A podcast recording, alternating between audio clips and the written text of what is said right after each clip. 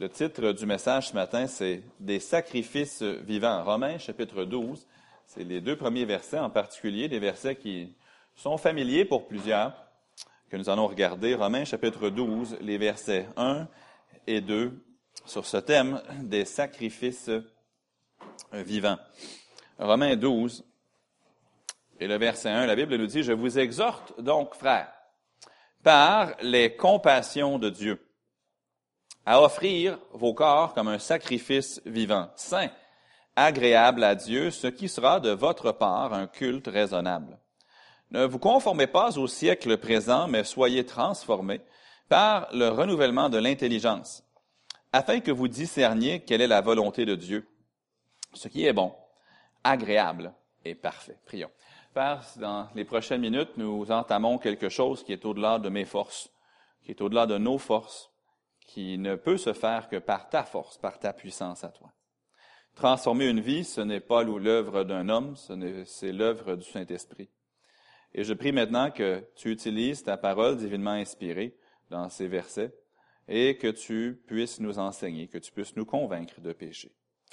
Je prie que tu puisses faire en sorte que chacun comprenne, chacune comprenne le grand sacrifice que Christ a fait à la croix pour nous et ensuite quel est le sacrifice, non pas pour obtenir le salut, mais à cause du fait que nous avons reçu gratuitement le salut, le sacrifice dont tu es digne. Je prie qu'à travers ce message maintenant, tu euh, continues de me parler comme tu l'as fait alors que je l'élaborais. Je prie que tu puisses l'ajuster aux besoins de chaque personne présente, que ton Saint-Esprit nous enseigne, qu'il nous guide, nous encourage, nous corrige, nous fortifie selon les besoins de chacun. Et si notre adversaire, l'ennemi, voudrait faire quoi que ce soit ici aujourd'hui pour faire entrave à l'enseignement de ta parole ou à notre réception de ta parole, je prie que tu l'en empêches. Et c'est ma prière au nom du Seigneur Jésus. Amen. Savez, tout le monde se sacrifie.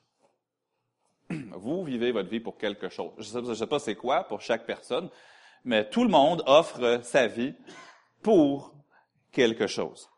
La question n'est pas de savoir si on se sacrifie, mais plutôt pourquoi ou pour qui on se sacrifie?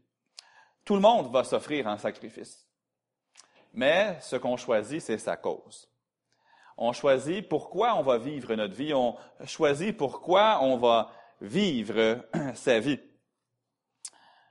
Vous allez sacrifier les meilleures années de votre vie pour quelque chose. Hier, je lisais une histoire d'un homme qui au tout début du boom de l'Internet, quand les compagnies comme Yahoo et ces grandes euh, corporations-là étaient euh, montaient en essor, surtout dans les marchés boursiers, il y avait un homme qui avait commencé lui aussi une, entreprise web, une entreprise sur Internet, et il avait vraiment était devenu millionnaire plusieurs fois.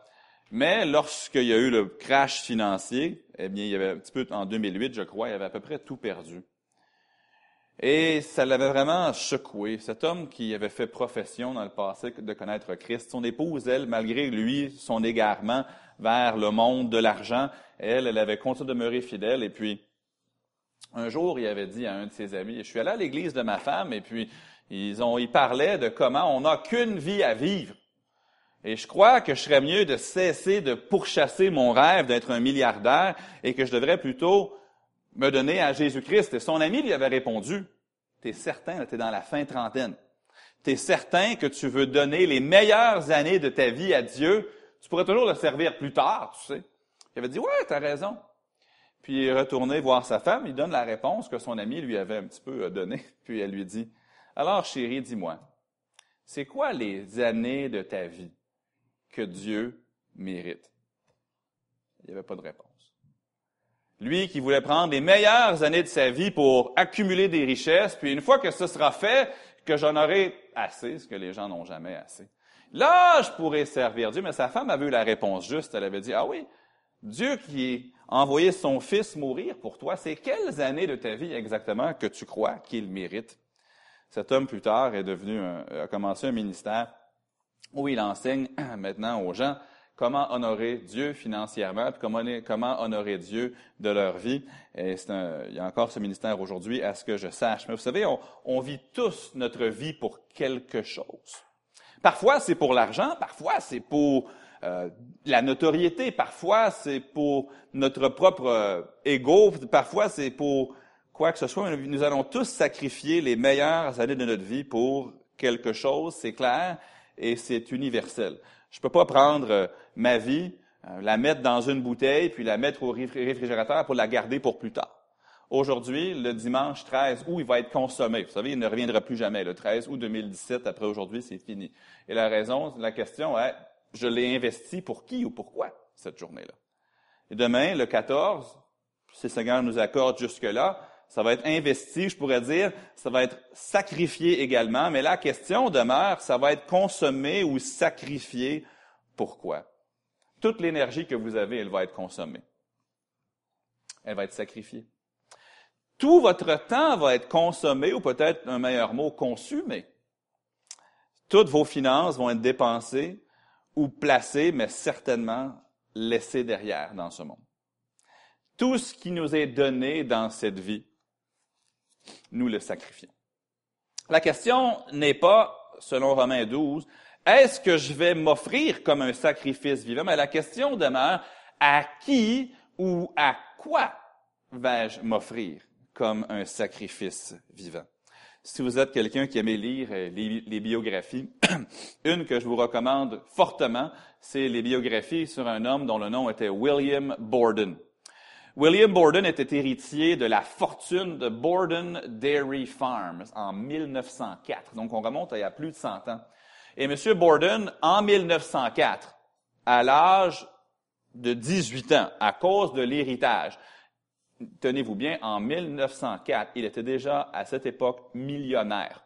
Donc, en termes, aujourd'hui, il serait un milliardaire à l'âge de commencer le cégep, imaginez-vous. Un homme riche d'une famille riche. Et alors que M. Borden graduait de l'école secondaire pour aller au collège ou à l'université, ses parents lui ont fait un cadeau. En 1904, ses parents lui ont donné un cadeau, un voyage autour du monde au complet.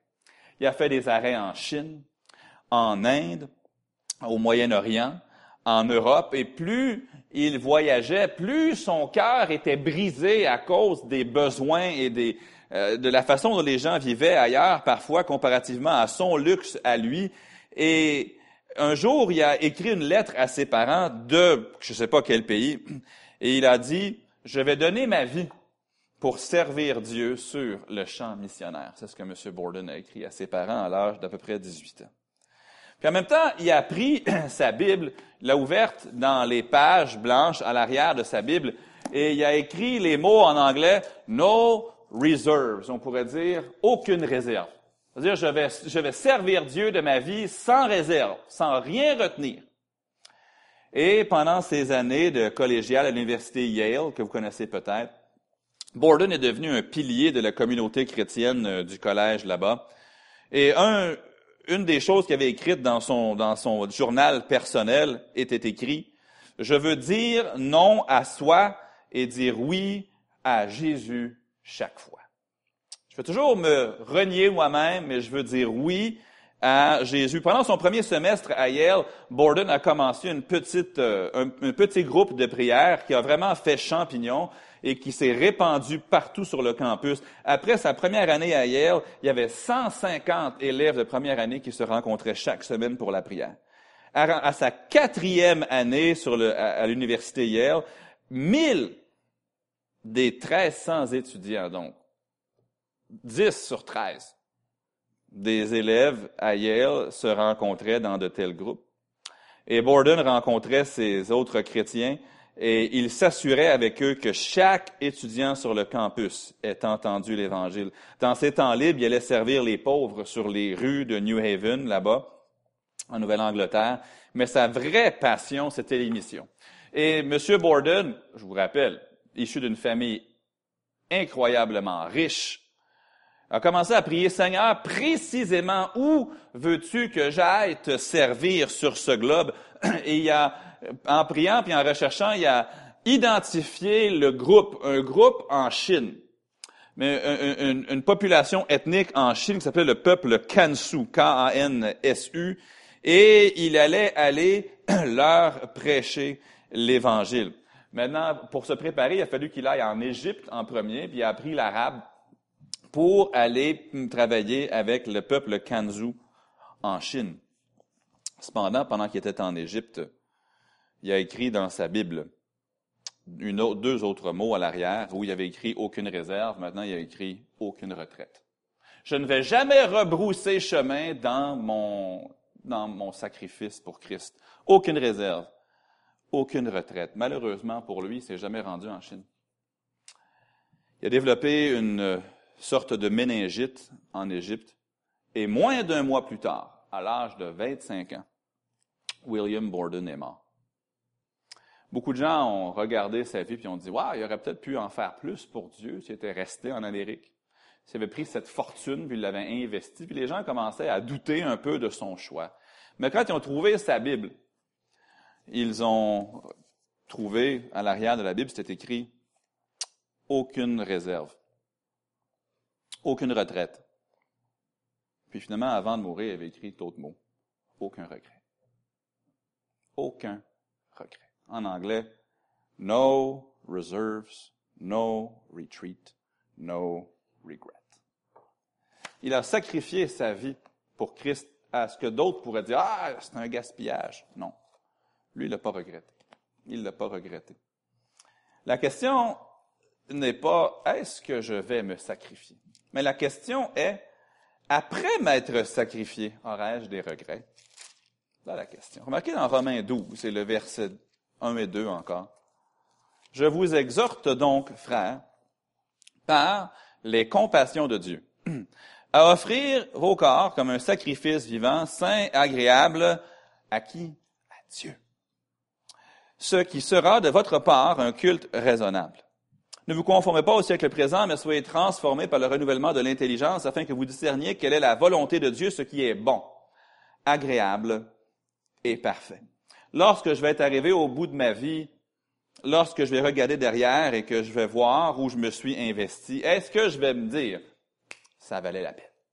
Ça en valait la peine. Je voudrais pas arriver au bout de ma vie et me dire, oh, j'aurais donc dû donner ma vie pour quelque chose de plus valable.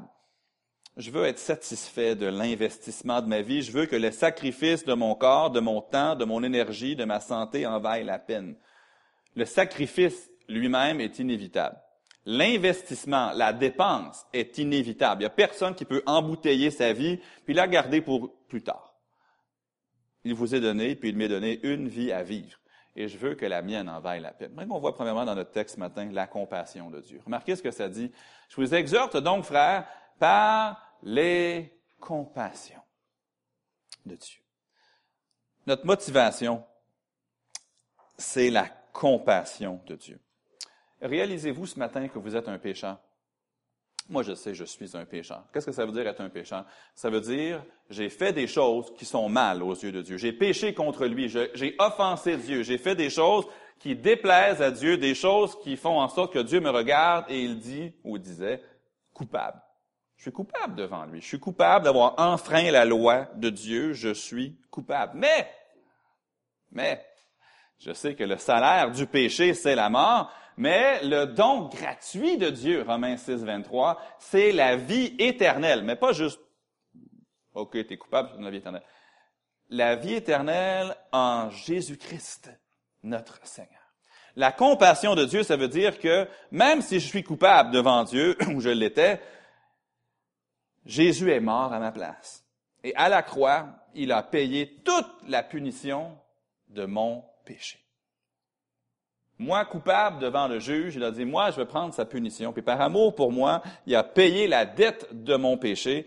Et Dieu ensuite dit, ben, Éric Léveillé, puisque mon fils Jésus a payé la punition de ton péché, je te déclare, à cause de son sacrifice à lui, je te déclare non coupable. J'appelle ça la compassion. Avez-vous déjà eu compassion de quelqu'un?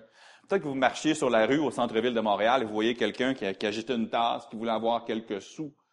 Puis là, vous l'avez donné, puis vous, aviez, dans un sens plus petit peut-être que Jésus, mais vous aviez compassion. Vous, aviez peut-être une sorte de, pitié, ou vous aviez une sorte de... Euh, le cœur, ça, vous tirait le cœur. Il y avait un petit gars, c'est rare plutôt que, que je me laisse sollicité comme ça, mais j'étais au Shell, sur l'autoroute 13 à Sainte-Dorothée il y a quelques semaines. Puis il y a un petit garçon qui devait, ah, il avait peut-être six ans. Puis j'entends, monsieur, monsieur, je me retourne. Puis il y avait un petit garçon, puis c'était clair, il y avait des barres de chocolat ici, puis il y avait une autre boîte ici, puis il avait l'air d'avoir des billets de 5 là, dans sa main. Je dis, oh, il veut me vendre quelque chose. C'est d'habitude, je dis, écoute, mais cette fois-là, je sais pas, il y a quelque chose qui m'a accroché. Et puis le petit garçon m'a dit, si vous voulez, pour, pour les, les enfants malades de l'hôpital Sainte-Justine, je vends des stylos ou encore des palettes de chocolat. Puis là, il était tellement nerveux là, qu'il ne me regardait pas. Là, il était en train de, de, de répéter ce qu'il avait mémorisé. Là. Et puis finalement, il regardait, mes chaussures. Puis finalement, il me regardait après avoir fini. Puis honnêtement, j'ai pas été capable de dire non merci. Et puis j'ai dit, combien ton stylo? Il m'a dit, 5 dollars. J'ai dit, wow. c'est un stylo, c'est un Mont Blanc, ton stylo? Mais bon, finalement, vous savez quoi? Il a réussi à me vendre un stylo. Mais quand il a commencé à me parler des enfants malades, puis euh, qu'il a commencé à... J'ai fait des visites à Sainte-Justine, donc je savais exactement de quoi il parlait dans un sens faible, qui est très, très faible. On pourrait dire que j'ai eu quelque chose qui s'apparente, dans un, mais dilué, à ce qu'on pourrait appeler de la compassion. Mais Jésus, lui, quand il a compassion de nous, il sait exactement ce que nous lui avons fait à lui.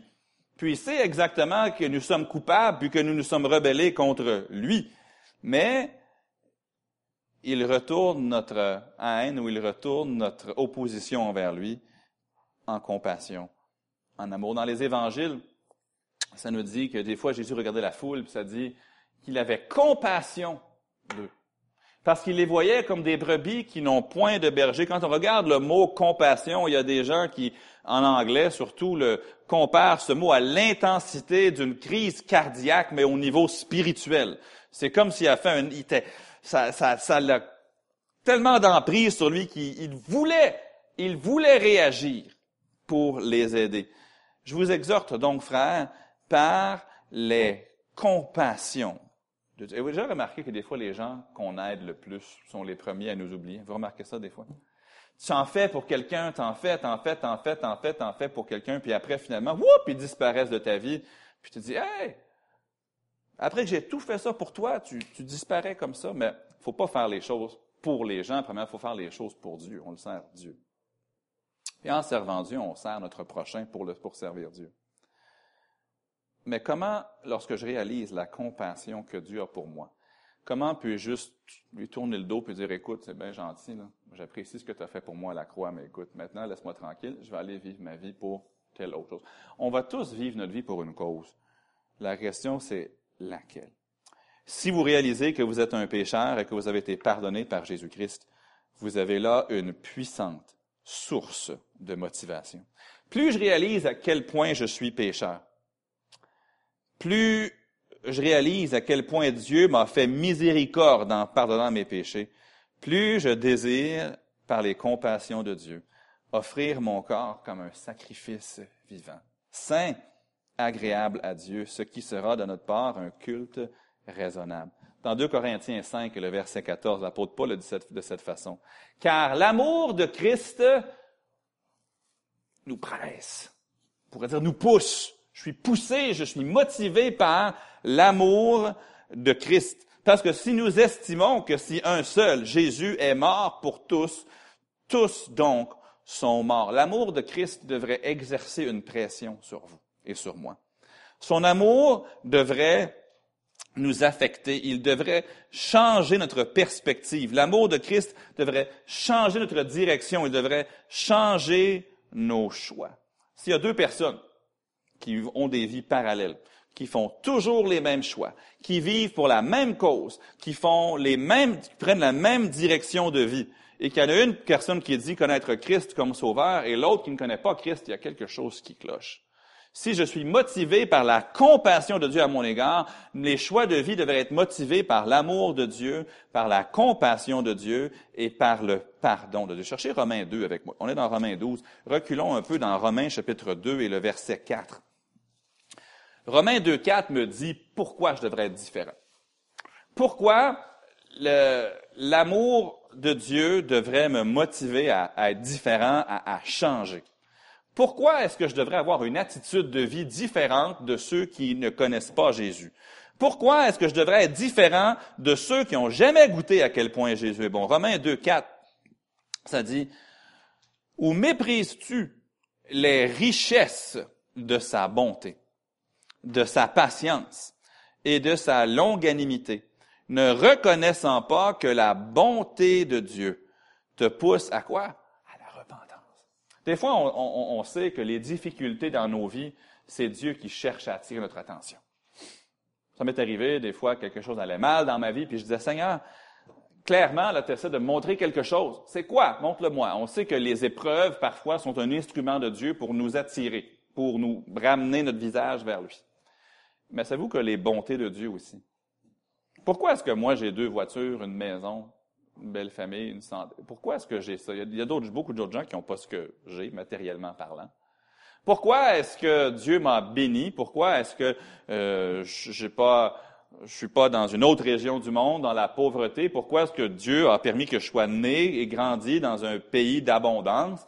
Pourquoi est-ce que Dieu a permis que j'entende à un jeune âge l'Évangile, que je sois placé au milieu d'une famille où les parents connaissaient Christ, où les parents m'ont enseigné l'Évangile dans un âge? Pourquoi? Pourquoi moi? Pourquoi est-ce que j'ai eu ce privilège, moi?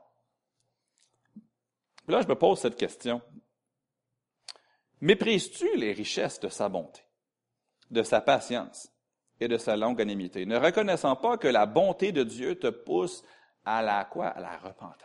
Si vous êtes ici ce matin, vous êtes bien habillé, vous êtes beau, on peut tous, je crois, même si on a des passés très, très différents, rendre témoignage que Dieu est bon, qu'il est bon, qu'il bénit. La vie n'est pas toujours facile, c'est pas un long fleuve tranquille, mais Dieu est bon. Mais pourquoi il est bon? pour nous pousser à la repentance. Mais c'est quoi la repentance? La repentance, c'est désirer changer. Le meilleur exemple que je peux vous donner, c'est de faire un virage en U. Si vous êtes sur le boulevard de Laurentides, direction sud, puis, il fallait aller en direction nord. Il fallait changer, chercher à changer de direction. Ça, c'est un repentir. Dans la seconde 21, ça le traduit changer d'attitude. Changer, de, désirer être différent, de ne plus désirer vivre pour soi maintenant, désirer vivre pour Dieu, de plus désirer marcher selon la chair, mais maintenant désirer marcher selon l'esprit. Mais pourquoi je voudrais être différent? À cause de la bonté de Dieu. Ou dans Romains 12, je vous exhorte donc, frères, par les compassions de Dieu. Jésus a donné une parabole un jour d'un homme qui n'a pas voulu donner compassion. Dans la parabole de Jésus, cet homme devait quelque chose comme 10 000 talents. C'était des années et des années et des années de salaire. C'était un chiffre astronomique. Et jamais il n'aurait pu repayer sa dette. Il arrive devant son maître, puis il lui dit, Oh, sois patient envers moi et je te repaierai tout. il n'aurait jamais pu, même s'il avait vécu plusieurs vies, il n'aurait pas été en mesure de repayer la dette. Et le maître, son maître, lui pardonne la dette. Là, il sort. Il s'est fait pardonner littéralement des millions ou des millions de dollars dans notre monnaie à nous. Puis il sort du palais du maître, puis il trouve quelqu'un qui lui devait peut-être 20 000 dollars. Quand même quelque chose de significatif, mais rien à comparer. Puis là, il refuse de pardonner la dette, puis il veut, il fait jeter en prison celui qui ne pouvait pas lui le payer. Là, le maître le rappelle, puis lui dit, hey, je t'avais pardonné une somme astronomique, et toi, en plus, tu ne peux pas pardonner à ton frère quelque chose de plus petit, même s'il avait reçu la bonté du Maître, lui, il n'avait pas changé d'attitude. Il avait gardé son ancienne perspective, son ancienne attitude. C'est pas normal que je sois excité ou attiré par les mêmes choses que ceux qui ne connaissent pas le Seigneur. Que mes choix soient motivés par la même cupidité que ceux qui ne connaissent pas Christ que mes choix soient motivés par mon ego comme ceux qui n'ont pas reçu la compassion de Dieu. On est tous à faire des choix. Mais si je sacrifie comme ceux qui n'ont pas connu les compassions de Dieu, si mes choix sont pareils, sont identiques, si c'est comme un copier-coller, euh, c'est pas normal. Ça veut dire que j'ai cessé de vivre ma vie selon les compassions de Dieu. Quand je voyage, suis toujours intéressé d'entendre les conversations des gens qui sont autour de moi. Je me pose toujours la question, peut-être je suis assis dans un aéroport, puis je vois des gens qui, sont, qui attendent pour prendre le même vol que moi. Je me pose la question, pourquoi ils prennent le vol? Bon, il y en a que c'est clair. On voit, vous savez, les, euh, des familles qui arrivent avec les trois enfants, là, puis ils ont toutes des, les, les, les, les, les, les valises, les enfants peuvent s'asseoir dessus, là, puis ah, ça, puis des fois ils ont, des, ils ont des oreilles de Mickey Mouse là, sur, le, sur la tête. Ah, cette famille-là sont allés à Disney, puis ils reviennent à la maison, peut-être. Mais des fois, vous regardez des gens d'affaires ou des gens qui vont se demander, mais qu'est-ce qui, pourquoi il, il fait ce trajet-là? Je pense qu'en 2015, je devais aller vers Los Angeles pour une conférence là-bas. Et puis, le vol a été annulé à cause de problèmes mécaniques. Puis, tout le monde qui, qui devait prendre l'avion de Air Canada s'est précipité vers le comptoir de Air Canada pour recéduler leur vol. Par la grâce de Dieu, je pense que c'était le deuxième ou le troisième en ligne, sur des centaines de personnes. J'étais content. Puis là, il y avait un monsieur qui était juste devant moi, qui, lui, s'en allait au Népal. Lui, il allait à, Los Angeles en, en, en escale, pour ça, s'en allait au Népal. Je m'en dis, qu'est-ce que vous allez faire au Népal, monsieur? Je, dis, je m'en vais là pour faire du travail humanitaire. Puis là, il m'expliquait qu'est-ce qu'il allait faire, creuser des puits d'eau, puis différentes choses. J'avais posé la question, j'avais dit, ah oui, vous êtes avec qui? Êtes-vous dans une église? Êtes-vous un chrétien? il me dit, non. Oh, pardon, désolé. Ça avait été comme, il m'a regardé comme, il m'a vraiment regardé bizarre. Mais lui, il voyageait pour aller faire du travail. Puis là, on, se parlait, puis sans raconter tous les détails de l'histoire, le monsieur avait, il se sentait coupable à cause de choses dans son passé, puis il cherchait un petit peu à, moi je dirais, à, défaire un peu son sentiment de culpabilité en faisant du bien à d'autres. C'est le, but de son voyage. D'autres, parfois, sont là pour des choses d'affaires, sont motivés par monter les échelons dans une entreprise ou dans leur carrière. J'étais assis dans un autre vol à côté d'un monsieur qui, lui, travaillait pour la compagnie Rubbermaid. Rubbermaid, ils font des, euh, des contenants en plastique ou en caoutchouc, incluant, vous savez, les, des fois, les poubelles sur deux roues, là, des fois, ça, c'est Rubbermaid aussi. Puis on était assis un à côté de l'autre dans l'avion, puis pendant je sais pas combien de temps, il me racontait, puis il me chantait les louanges de la compagnie Rubbermaid. Moi, je n'ai pas un gros intérêt pour les produits comme ça. Puis il montrait dans son téléphone, regarde telle chose. Oh, regarde, ça là, c'est vraiment solide. J'étais comme, ah ben c'est c'est Là, il m'a montré une, une photo d'une maison qui s'est affaissée, mais la poubelle Rubbermaid, elle ne s'est pas écrasée. Puis il était tellement excité de me montrer, regarde, nos produits sont tellement bons là que, regarde, même la poubelle dans la maison s'est écroulée, la poubelle a tenu bon. J'étais comme, ah. moi je suis pas, c'était pas juste un vendeur le monsieur, c'était un passionné, passionné par Rubbermaid.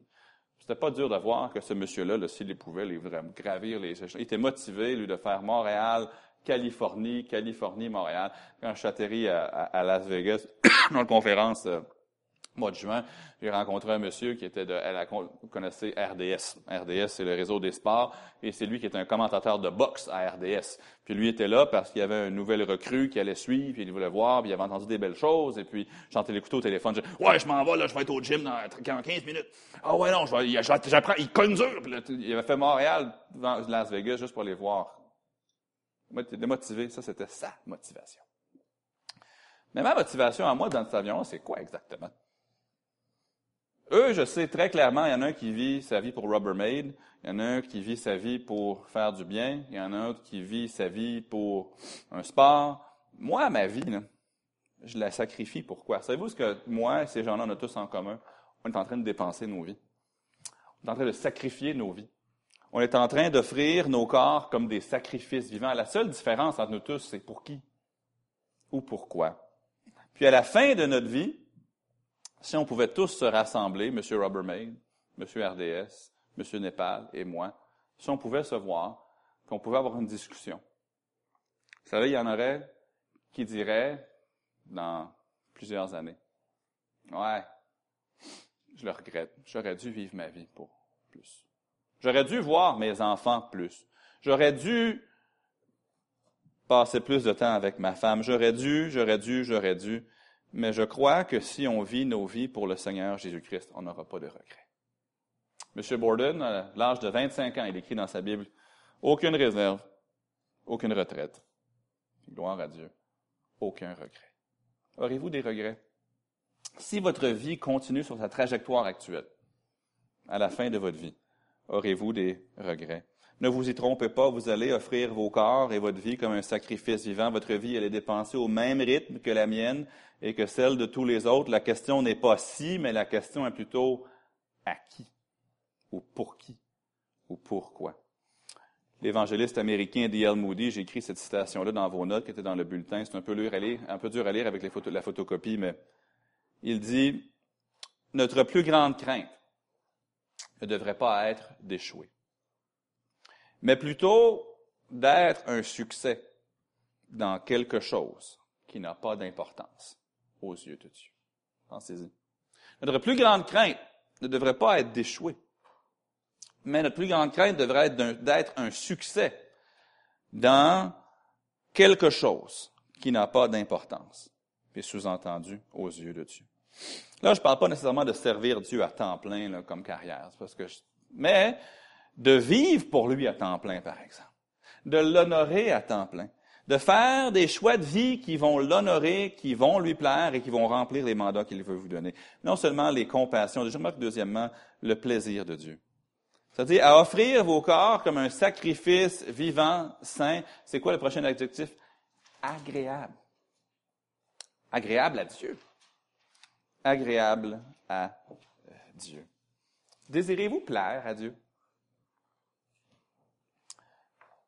Notre anniversaire de mariage, c'était le 9. Il juste de passer. Puis Mélissa puis moi, on ne donne jamais des gros... Le, mois d'août est assez chargé pour nous, donc généralement, notre anniversaire de mariage, on, le célèbre, mais pas des gros cadeaux. Mais cette fois-ci, Mélissa était tout excitée de donner un cadeau pour notre anniversaire de mariage. En fait, quatre jours avant, elle n'était plus capable d'attendre. Elle dit, faut que je te le donne, faut que je te le donne, faut que je te le donne. OK? J'ai dit, ma chérie, parce que tu peux l'amener à Toronto. On va être à Toronto pour notre anniversaire de mariage. Je, te promets, je vais pas fouiller dans la valise. Tu peux le cacher. Non, non, non, non, non, tout, tout, tout, tout. Ça faisait des, on a comme une blague entre nous deux qui se promenait depuis. Mélissa, elle a reçu en cadeau, il y a quelques, vous savez, les, bouteilles en métal avec une espèce de cape en métal, là, tu sais, que tu peux garder quelque chose de chaud pendant 12 heures, quelque chose de froid pendant 24 heures, etc., là, comme des, ils en vendent un peu partout, là. Elle en avait une. Puis moi, je voulais toujours, j'y prenais tout le temps. Elle disait, c'est ma bouteille. Je dis, ouais, mais je la veux. Une fois, on était allé, des fois, on allait chez quelque part, puis j'en voyais une. Puis, wow, tu veux la belle bouteille, Mélissa? Elle est juste 15 piastres. me dit, Eric, arrête. Puis c'était constant. J'arrêtais pas de l'aiguiller pour la, c'était des blagues, OK? Mais là, finalement, elle m'en a acheté une. Elle voulait me la donner. Vous allez dire, c'est rien qu'une bouteille. Mais faut comprendre la dynamique entre nous deux dans la conversation, là. Puis elle, c'est rare que Mélissa me surprend avec un cadeau petit ou grand. Généralement, soit je le devine, je le vois venir, je le choisis moi-même, il y a quelque chose. C'est rare là qu'elle va réussir à juste me surprendre que je la vois pas venir du tout. C'est pas un gros objet, mais c'était lourd de sens pour nous. Et puis là, elle, me donne ça, puis j'étais comme wow. Puis là, elle, me regardait, là, puis elle était tellement contente, même si c'était quelque chose qui était 10, 10 piastres à peu près, elle était tellement contente de juste me faire plaisir. Quand on aime quelqu'un, on désire leur faire plaisir dans les grandes choses, dans les petites choses, mais je me pose la question, est-ce que je désire plaire à Dieu? Quand je me lève le matin, est-ce que je veux faire des choix qui sont agréables à Dieu? Peut-être que vous êtes déjà allé voir votre conjoint, votre conjointe, votre mari, votre femme. Qu'est-ce que, peut-être les dames vont faire ça plus? Veux-tu que je porte la robe noire ou la robe bleue? Hein? Là, les hommes, vous savez, il y a déjà, il y a, une bonne réponse mais une mauvaise réponse. OK? C'est pas une question sincère, là. Elle va vous poser la question. Et puis, là, euh, la bleue, t'es pas trop sûr. Mais on veut leur plaire. On veut leur faire plaisir. Dans un mariage, quand madame veut plaire à tous les autres hommes, sauf à son mari, c'est le problème, c'est le trouble. Quand monsieur a plus de joie à parler à une autre femme qu'à sa propre épouse, c'est mauvais signe. De la même façon, quand je désire plus plaire aux hommes que plaire à Dieu, c'est pas bon signe pour ma relation avec lui non plus. Mais qu'est-ce que ça dit? Offrir vos corps comme un sacrifice vivant, saint. Saint, ça veut dire mis à part pour une cause. Ça veut dire quelque chose que j'ai pris, puis j'ai dit ça, là, ça va être seulement pour tel usage. Le microphone qui est ici, il est saint, dans un sens. Ça veut dire qu'il est mis à part. Il ne sert qu'à une chose il ne sert qu'aux réunions de l'Église baptiste centrale Laval. Il ne sert pas à autre but, il n'y a pas d'autre usage. C'est un instrument bien simple, mais il ne sert qu'à une chose. Il n'y a pas 30, il n'y a pas deux, il n'y a pas cinq choses qu'il fait dans la vie, ce micro. Il n'y en a qu'une. Il sert ici. Dans ce sens-là, pas parce qu'on est une Église, mais il est il est mis à part pour un but, le projecteur qui est là. Il ne sert qu'à l'Église, il ne sert pas ailleurs. Il est mis à part pour quelque chose. Le piano qui est ici, savez, on ne l'amène pas le dimanche pour le prêter à quelqu'un d'autre le lundi pour autre chose. Vous ne le trouverez pas dans une salle de concert. Il, ne sert qu'à une seule chose, l'adoration de Dieu à l'Église baptiste centrale Laval. Dans ce sens-là, il est mis à part. Un autre mot pour ça, c'est être saint. Je dois être mis à part, je dois être donné à Dieu. pose cette question. Pourquoi est-ce que j'ai été créé? Pourquoi est-ce que j'ai été créé? Pourquoi est-ce que j'existe? Pourquoi est-ce que je respire? Pourquoi est-ce que j'existe? Selon la Bible, j'ai été créé pour le plaisir de Dieu. J'existe pour son plaisir. Alors, si Dieu m'a créé pour son plaisir, euh, ne serait-ce trop beaucoup, euh, serait-ce trop que je lui dise, écoute Seigneur, je veux faire des choses qui te sont agréables? Dans l'Ancien Testament, la Bible utilise un mot qu'on associe généralement au négatif pour décrire Dieu. Dans Deutéronome 4, 24, ça nous dit, car l'Éternel, ton Dieu, est un feu dévorant, un Dieu jaloux. On dit, Dieu est jaloux? Puis nous, dans notre tête, quand on pense au mot jaloux, c'est comme si, ouais, mon voisin, il a une Mercedes. J'aimerais donc ça l'avoir. On pense à l'envie comme étant la jalousie. Ou on dit, ouais, t'as des beaux running, toi. Ça doit être... Moi, j'ai pas moyen de me payer ça. On est jaloux. C'est ça qu'on pense à. Mais ça, c'est plus envieux. Vous savez que dans, l'hébreu, quand écrivait en hébreu, le mot jaloux puis le mot zélé, c'était le même mot. Être zélé, ça veut dire être jaloux.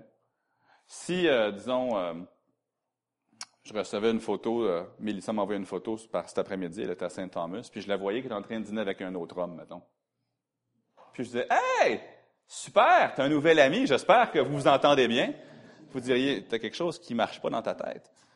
Si tu l'aimes, tu devrais être jaloux, n'est-ce pas? Je peux pas être zélé pour elle sans être jaloux aussi. Je lui écrivais, Hey chérie, je suis avec une autre femme ce, matin, ce midi, euh, mais inquiète pas, je vais être là demain. Puis elle me disait, ah, OK. On dirait comme, oh, ça marche pas, là. Si on s'aime, on va être jaloux. Parce qu'on est zélé l'un pour l'autre. On est zélé l'un pour l'autre. Le mot traduit jaloux, c'est le même mot qui traduit être zélé. Être jaloux pour Dieu, c'est, il est zélé à l'idée que nous fassions des choix qui lui font plaisir et qui nous font plaisir en même temps. C'est raisonnable parce qu'on a été créé pour son plaisir et non pour le nôtre. Dans Éphésiens chapitre 5, le verset 10, j'ai pas le temps à cause de l'heure qui avance rapidement de lire tout le passage, mais si j'avais l'intention de le faire. Dans Éphésiens 5, 10, ça dit, examinez ce qui est agréable à qui? Au Seigneur et ne prenez point part aux œuvres infructueuses des ténèbres, mais plutôt condamnez-les. Ça veut dire que je dois regarder dans ma vie tout ce que je fais, tous mes choix, ma carrière, mes choix de divertissement, mes choix sociaux. est-ce que c'est agréable à Dieu? Ou est-ce que plutôt ça vient des ténèbres, puis c'est infructueux, ça ne produira rien de bon dans ma vie? Alors, Dieu ne m'aime pas, parce que de cet amour zélé simplement parce qu'il est égoïste. Non, il m'aime de cet amour parce qu'il sait que c'est la seule façon que je serai sincèrement heureux aussi. Examinez ce qui est agréable au Seigneur. Je me pose la question, je ne la pose même pas à vous ce matin, je me la pose à moi. Et je vous encourage à vous la poser aussi. Est-ce que ma vie est agréable au Seigneur? Il faut que la réponse soit oui et un oui retentissant. Si la réponse est non ou euh, je ne sais pas ou ben, j'espère, ça serait peut-être le temps de commencer à faire un pas en arrière et commencer à réfléchir aux compassions de Dieu. Je vous exhorte donc, frères, par les compassions à offrir vos corps comme un sacrifice vivant, saint, agréable à Dieu. Je lisais un livre en revenant hier, qui s'appelle Gods at War. Puis l'auteur dit, si l'argent et le succès sont devenus vos dieux, avec un petit dé, on s'entend là, puissiez-vous recevoir la bénédiction de voir ces choses vous être enlevées, plutôt que de passer votre vie à vous prosterner devant elles, pour ensuite vous apercevoir que vous avez manqué ce qui comptait vraiment. Si nous vivons pour quoi que ce soit d'autre que pour Dieu. Puissions-nous avoir la bénédiction de voir cette chose être enlevée, afin que nous puissions avoir la grâce de vivre pour la raison pour laquelle nous existons, c'est-à-dire pour Dieu. C'est qu'on voit troisièmement, en terminant, la volonté de Dieu. Non seulement les compassions de Dieu, non seulement le plaisir de Dieu, mais remarquez la volonté de Dieu. Au verset 2, ça nous dit, Ne vous conformez pas au siècle présent, mais soyez transformés par le renouvellement de l'intelligence afin que vous discerniez quelle est la volonté de Dieu. Ce qui est bon, agréable et parfait. Quand je prenais un, déjeuner avec Nathan Pelletier, c'était oh, plus d'un an maintenant, j'avais posé la question, j'avais dit, Nathan, est-ce qu'il y a quelque chose que ton père, pasteur Pelletier, disait? Il y avait une citation, quelque chose que tu retiens, là. Puis quand tu penses à ton papa, ça, c'est la citation qui vient à l'esprit. Il m'a dit oui. Il m'a dit, mon papa disait souvent, trouver, non, chercher, trouver et faire la volonté de Dieu. Ou, à l'impératif, chercher, trouver et faites la volonté de Dieu. Mais c'est ce que ça dit ici. De discerner quelle est la volonté de Dieu, ce qui est bon, agréable et parfait. Maintenant, malheureusement, ce matin, j'ai pas le temps de développer le verset 2 comme il se doit. Euh, ce sera pour une autre fois, c'est partie remise. Mais je veux faire ressortir une chose. C'est que ma vie devrait être très, très différente du siècle présent. Non, je ne parle pas juste de vêtements, je ne parle pas d'apparence. Nos choix, nos priorités, nos passions, ce qui nous attire, ce qui nous excite, ce, qui nous motive, ça doit être très, très différent de ceux qui n'ont jamais goûté le pardon de Dieu. le monde souvent vit pour l'argent, on devrait vivre plutôt pour un investissement éternel. Ne vous amassez pas des trésors sur la terre, où la teigne et la rouille détruisent, où les le voleur perce et dérobent, mais amassez-vous des trésors dans le ciel. Maintenant, c'est pas on ne fait pas toujours ça. Les gens souvent vivent pour être un succès aux yeux des hommes. Vous savez, en tant qu'enfant de Dieu, c'est possible d'être un grand succès devant Dieu, puis les hommes nous regardent et disent Rien d'impressionnant là. On peut être un succès devant les hommes, puis être un échec devant Dieu. Comme M. Moody l'avait dit. Ne craignons pas l'échec, craignons d'être un succès dans quelque chose qui n'a aucune importance aux yeux de Dieu. Quelle est la volonté de Dieu, ce qui est bon, agréable et parfait? Maintenant, les, adjectifs que je vais employer ne sont pas parfaits, alors soyez indulgents. Mais vous savez, la, seule façon d'être heureux, c'est de rendre Dieu heureux. Non, Dieu n'a pas besoin de moi pour être heureux, là, je comprends. Peut-être je vais le dire de cette façon-ci. La seule façon de donner sa vie et que ça en vaille la peine, c'est de faire la volonté de Dieu. Remarquez, la volonté de Dieu ici, elle est bonne. Ça, ça veut dire qu'il n'y a rien d'immoral en elle. Elle a une qualité de bonté. Il n'y a pas de péché là-dedans, il n'y a pas de... La volonté de Dieu ne va jamais vous pousser à briser ni à plier les commandements de Dieu. Si c'est Dieu qui veut que vous le fassiez, ça ne va pas enfreindre sa parole. Deuxièmement, non seulement elle est bonne, mais on voit qu'elle est agréable. Le pasteur Plante, quand j'étais enfant, avait une, illustration qu'il employait souvent tellement souvent que je l'ai jamais oublié. Il disait que quand il était nouvellement sauvé, il, hésitait à vraiment euh, consacrer sa vie à Dieu parce que dans le fond de sa tête, il se disait tout le temps, ouais, mais si je donne ma vie à Dieu, il va m'envoyer dans le fond d'une jungle où il y a des gros serpents, puis il y a des, des grosses araignées. Puis vous savez, pour l'esprit, quelqu'un qui a grandi au Québec, juste l'idée de voir des insectes plus gros que quelques euh, millimètres de diamètre, c'est intimidant. Pour vous, vous dites, ah, il n'y a rien là. Mais pour moi, j'arriverais là-bas, oh, j'aurais peur. Mais pour lui, son idée, c'est si, si je sers Dieu, là, il va me demander de faire quelque chose qui va vraiment être difficile pour moi, puis profondément désagréable. Dieu est un Dieu d'amour et un Dieu bon. Sa, sa volonté n'est pas toujours facile, mais en bout de ligne, elle est agréable dans le sens où elle est satisfaisante. Elle est satisfaisante. Troisièmement, Dieu désire quelque chose pour vous de parfait. Ça, ça veut dire, si c'est parfait, ça veut dire qu'on ne peut pas l'améliorer. On ne peut pas avoir une meilleure idée. On ne peut pas dire, ouais, la volonté de Dieu, c'était bien, mais j'ai trouvé, trouvé quelque chose de mieux. Non, c'est impossible. De faire la volonté de Dieu.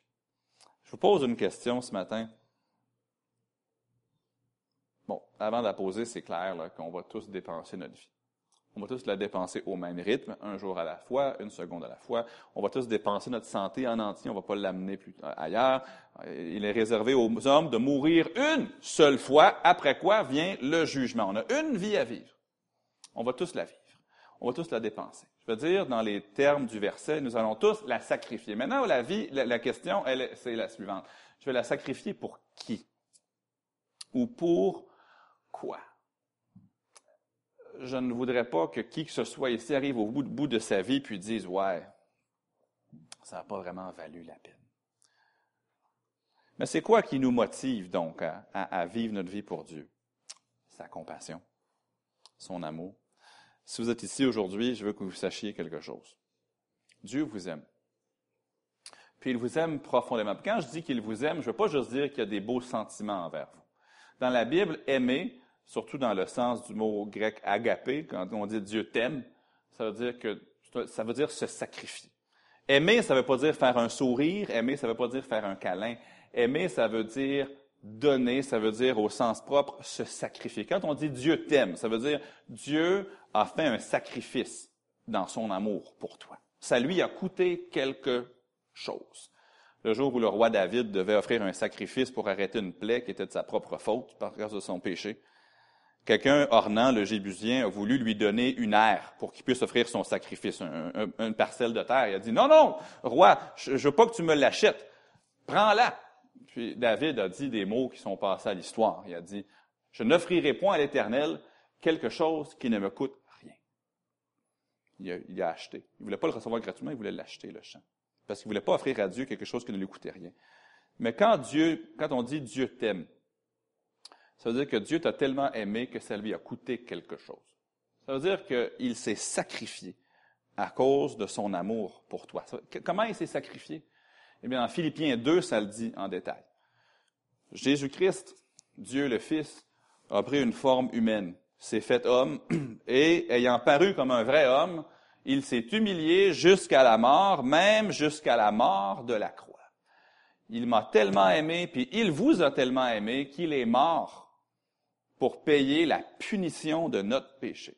Tant que tu ne t'es pas sacrifié, tu n'as pas vraiment aimé. L'amour, c'est pas des mots, l'amour, c'est du sacrifice. C'est le don de soi dans la Bible. Mais c'est pas parce qu'il s'est sacrifié pour nous qu'on est automatiquement sauvé. La Bible dit car c'est par la grâce que vous êtes sauvés, ça, c'est, ça veut dire que Dieu te donne quelque chose que tu ne mérites pas, par le moyen de la foi. Dieu vous, ce matin, il vous tend la main, il vous dit, je t'offre le pardon des péchés à cause de ce que Jésus-Christ a fait pour toi. Nous, par la foi, il faut dire, je crois et je reçois ton sacrifice. On n'a pas à aller faire des bonnes choses, on n'a pas à, aller euh, observer tous ces commandements afin d'être pardonné, non. On reçoit gratuitement le don gratuit de la vie éternelle en Jésus-Christ notre Seigneur. Si vous pas sauvé ce matin, vous n'avez jamais reçu le pardon des péchés, je vous implore de recevoir ce que Dieu veut vous donner. Il veut tellement vous le donner qu'il a envoyé son Fils Jésus mourir pour que vous puissiez l'avoir. Mais nous qui sommes sauvés, non pas par nos mérites, mais à cause de la grâce de Dieu. J'aimerais vous poser cette question. Est-ce que vous vivez votre vie à la lumière des compassions de Dieu ou est-ce que votre vie ressemble beaucoup plus à ceux qui ne connaissent pas Dieu? Les mêmes choix, les mêmes priorités, les mêmes passions, les mêmes poursuites? Ou est-ce qu'on sacrifie notre vie pour lui? Est-ce que vous vivez votre vie pour le plaisir de Dieu, pour votre propre plaisir ou le plaisir des autres? C'est quoi que Dieu veut? Ce que Dieu veut, c'est que vous fassiez sa volonté.